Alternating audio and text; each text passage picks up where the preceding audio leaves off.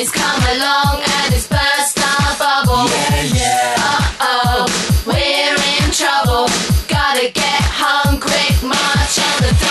sejam bem-vindos a mais um J-Wave. Vamos reviver o J-Wave Pocket, será? É, cara, você tá revivendo o formato só porque a gente tá chegando no 200, né? É, na verdade, nós íamos soltar um podcast essa semana. Aliás, o podcast está pronto editado, essa é a merda. Mas alguém resolveu ter uma emergência médica, né? Do nada, resolveu. Ah, tá, tá chato. É, eu fui parar no hospital, estou. estou sa- Isso é comum na história do J-Wave, cara. A primeira vez que aconteceu de eu parar no hospital foi no Cybercops Parte 3, né? Lá atrás. Mas aconteceu de novo ano passado. O lendário sushi. Ah, é, o sushi, nossa senhora, nem, nem lembrava mais do sushi, do sushi assassino. Mas enfim, acontece, né? Mas a gente ressuscita formatos quando isso acontece, né? Pô, é homenagear a história do J-Wave, né? Cinco anos, né? E aí a gente trouxe de volta o J-Wave Pocket, né? Uma coisa que Não acostumem. o pessoal tava falando muito, comente de DC e Marvel, co- comente e tal. Bom, a gente sabe que a Marvel deu um tapa na cara essa semana. que a Marvel fez, ela botou o saco na mesa e deu uma paulada de benga mole. A DC dá um Hadouken, a Marvel solta um Shoryuken, é isso. Não, porque o Hadouken toma o Shoryuken. Então, é, o que eu sei é que, tipo, a Marvel, o que ela fez essa semana foi algo indescritível. Vamos, vamos colocar um pouco de contexto aqui. O que acontece é que a gente tava tendo essa briguinha da Marvel e da DC, e não é dos cinemas, a gente pode falar que eles estão brigando pelos últimos 60 anos, mais ou menos. Recentemente, principalmente nos anos 2000 em diante, a Marvel vem emplacando vários sucessos no cinema, e a DC vem emplacando vários. O meu advogado me proibiu a falar dos filmes do Batman. Bom, né, não, porra, cara, mas são todos uma merda, menos o segundo que tem o Coringa. Mas o que aconteceu é o seguinte: DC não consegue ganhar na, na tela grande, vamos ganhar na telinha. Então DC começa a vomitar seriados depois que o Smallville morreu, né? É, cara, eu sei que tem gente que gosta de Smallville, mas, né, tipo assim, foi uma liberdade poética muito grande ali.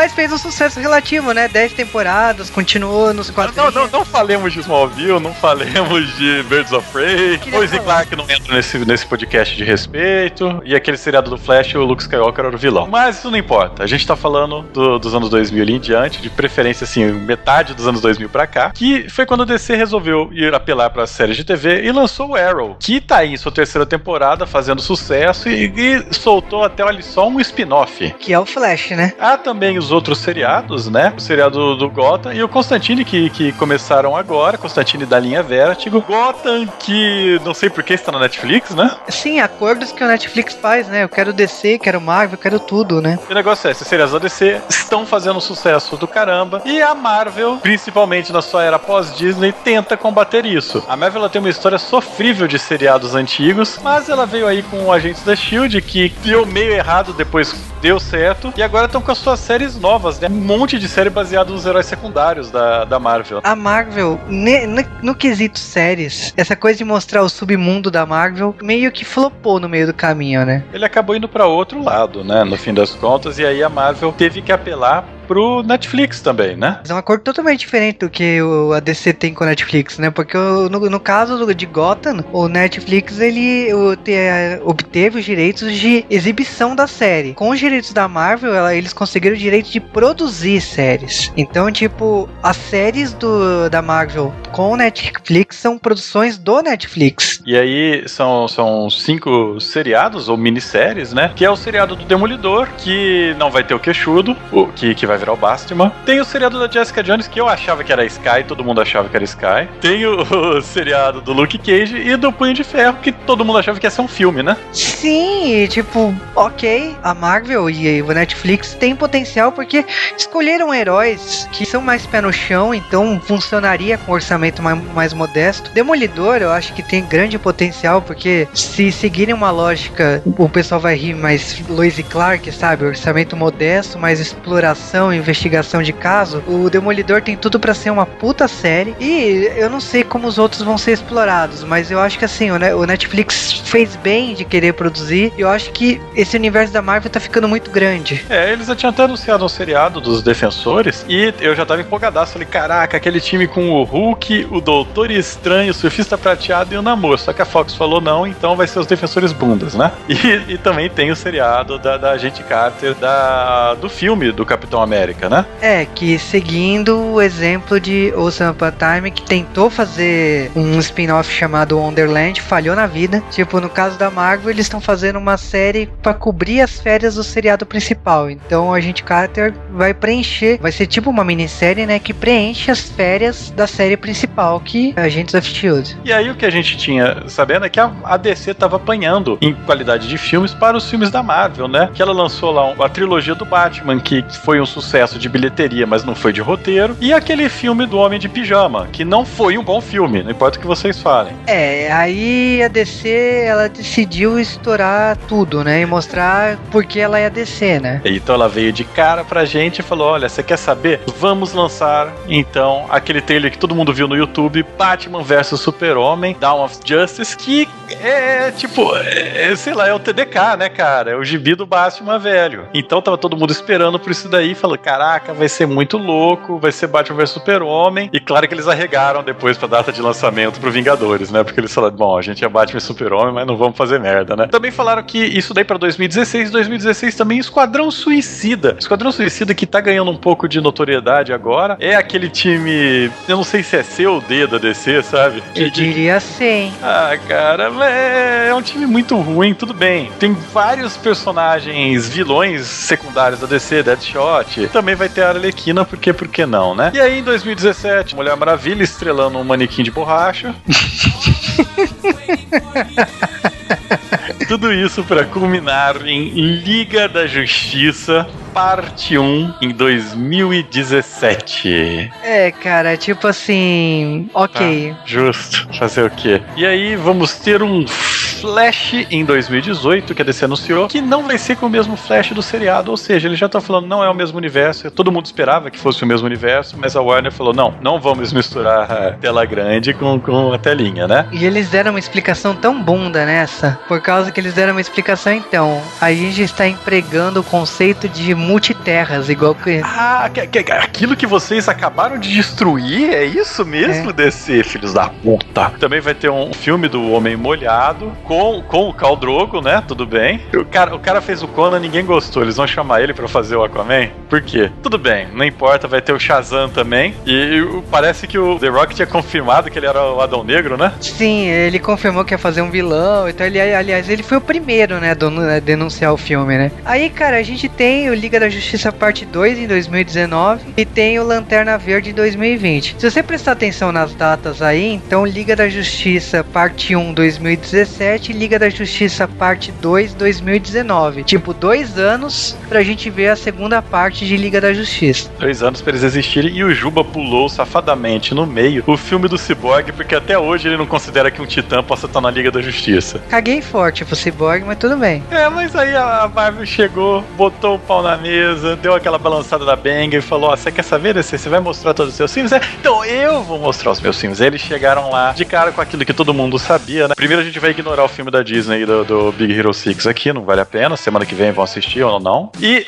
foi lá e saiu e vou falar: olha, a era de Ultron. Tá bom, a gente já esperava, então não surpreendeu ninguém. Aí falaram de novo Homem-Formiga em 2015. Tipo, a gente falou no J-Wave que esse filme foi cancelado quantas vezes já? Muitas e muitas vezes. Tudo bem, Homem-Formiga. Olha, ninguém teve esperando que o Guardiões da Galáxia desse certo. Esse Homem-Formiga não, é o, não é o batedor de mulheres, é, é o Homem-Formiga zoado. Então tem uma chance de ser engraçado o filme. E com isso, a gente já em 2016 vai ter o Capitão América Guerra Civil. Que foi uma pegadinha, né? Eles, eles colocaram outro nome depois que eles revelaram que era o Guerra Civil. A gente sabe, né, que o Guerra Civil não será igual aos quadrinhos, será próximo do que o segundo filme do Capitão América, né? Então, tipo, esquece talvez o Homem-Aranha. Aliás, esquece não, pra mim é certeza que não terá o Homem-Aranha. E será uma continuação do, do segundo filme do Capitão América. Então teremos o Homem de Ferro aí antagonista, mas eu espero uma adaptação bem em adaptação. Não espero tudo que a gente viu nos quadrinhos, não. E aí, 2016 ainda, no final do ano nós teremos Doutor Estranho, que na teoria vai ser o Cumberbatch, né? Sim, tá quase que oficial. Eles estão enrolando aí, mas é.